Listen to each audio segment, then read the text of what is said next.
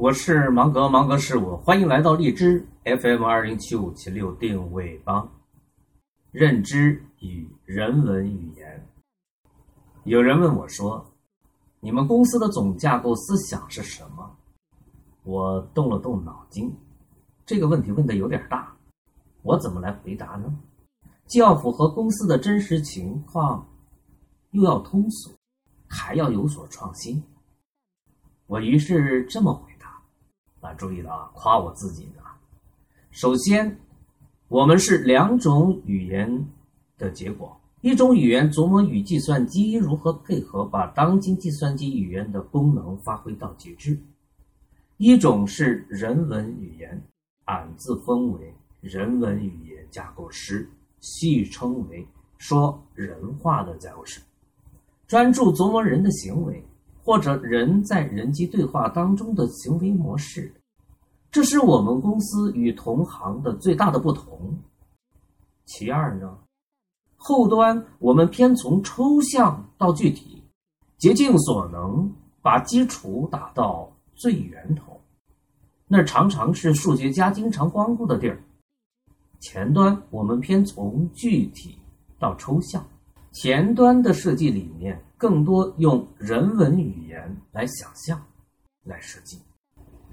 老丁把酒之原液设计为最懂领袖的酒。注意，我用的词语是设计，他用的词语是定位。为什么要这样改呢？因为最终的定位是要由消费者分给我们企业的。那才是最终的结果，所以在消费者没有在他的脑海里面把最懂领袖的酒这顶帽子给到酒之原液之前，我们还不能说酒之原液的定位就是最懂领袖的酒。我问他如何把你的想法传递给你的客户呢？你怎么想？是一回事儿，客户怎么想是另外一回事儿，客户怎么想才是结论，因为他们才是真正的评委。这个过程就是建立认知的过程。我接着说，中国的企业家们百分之九十九不懂品牌，更不懂品牌塑造。他说为什么？我说中国改革三十多年来。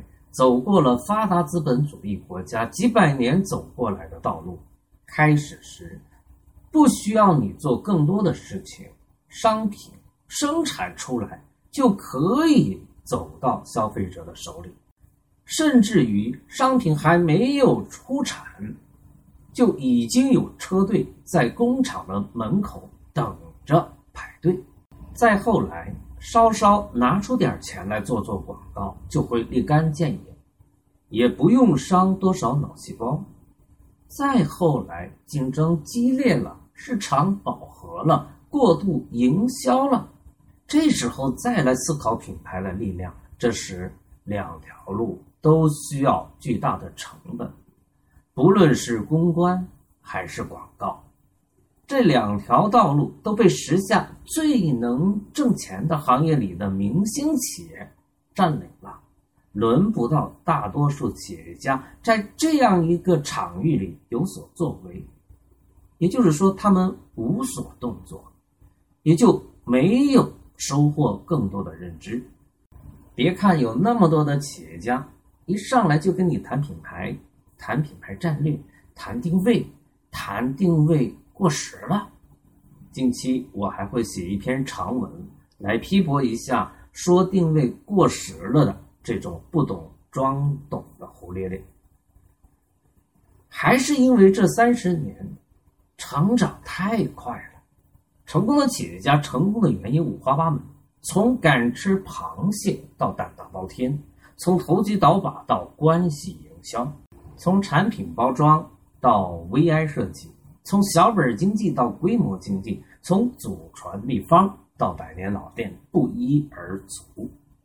但是在今天，他们中的大多数人的知识是根本无法拿到今天来用的，所以我才说，我才说百分之九十九的企业家并不真正懂得何谓品牌创建，何谓品类，何谓定位，何谓定位战略，何谓公关创建品牌、广告保护品牌的格局，何谓认知。为什么是今天，而不是昨天？我们开始大谈特谈认知了呢？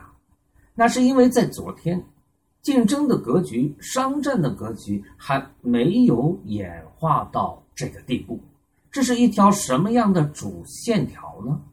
我们把时间拉得长一点，再长一点，慢慢的就清晰了。这是一个从简单到复杂的过程，这是一个从小协作到大协作的过程，这是一个信息量不断增加的过程。这是一个竞争越来越激烈的过程。我们来看一看接收端，即消费者这一端的情况，你会恍然大悟。消费者接收到的信息是越来越多，于是对于信息开始筛选，开始有了新的习惯。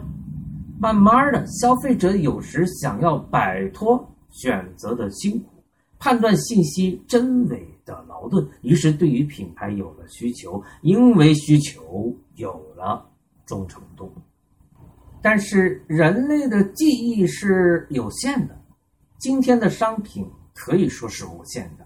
有认知心理学家们还得出了一个结论：人类对某一类商品能够记住的品牌名在七个以内，也就是说，无论世界上的货架有多少。反正消费者大脑里、生物计算机里给品牌留出的位置只有七个，而市场份额的分配常常是前三名占据了百分之七十，甚至更多。如果我们换一个算法，比如说我们算算利润的蛋糕，恐怕这个比例要超过百分之九十。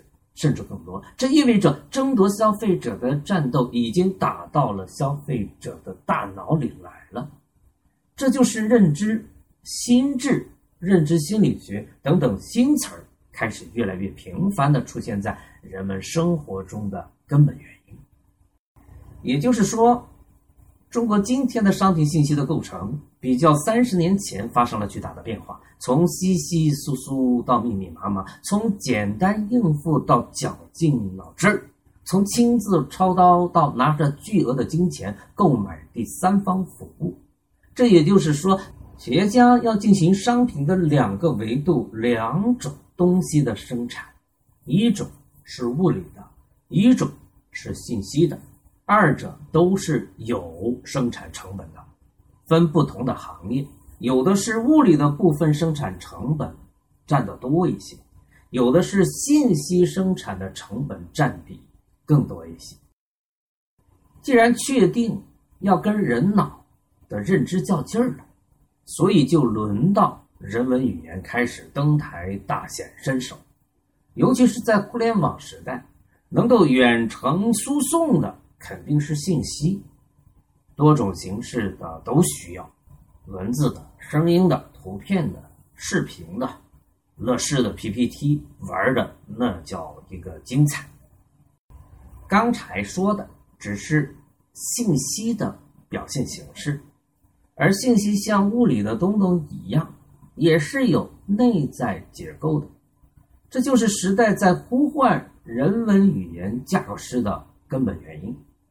并不是会码字儿就有了架构的思维，不是讲了十几年、二十几年的语文课就能胜任内容运营总监，不是在媒体干了十年、二十年你就有实力来干人文语人的架构师的活儿。一些媒体的老朋友不服气、不理解，我启发他们说：“你以往的经验。”是为确定的对象服务的时候慢慢建立起来的，这种对象感非常强。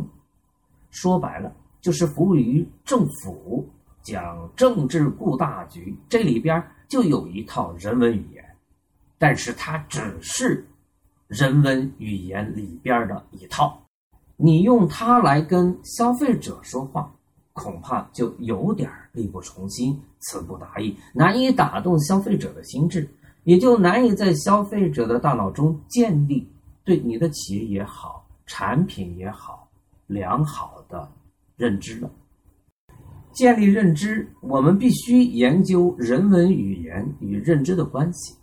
我们当然希望人们对我们的产品建立信任的认知。舒服的认知，喜欢的认知，建立老朋友一般的认知。说人话，与活人打交道，更多的时候，人文语言才是合适的、有效的。临走时，我对老兵说：“其实，从人文语言的多样性的角度来分析，我们中国现在当下语言并不丰富。”说到这儿，我换了一种语气，接着说：“这就是机会。”后来老兵告诉我，那一夜他失眠了。我所有的都在这里，你喜欢的尽管拿去，点赞、吐槽、转发都是我的最爱了。你可以给到我的哦，别那么小气吧。哎，这就对了。因为网络生物芒格与你在一起，因为人文语言架构师芒格与你在一起。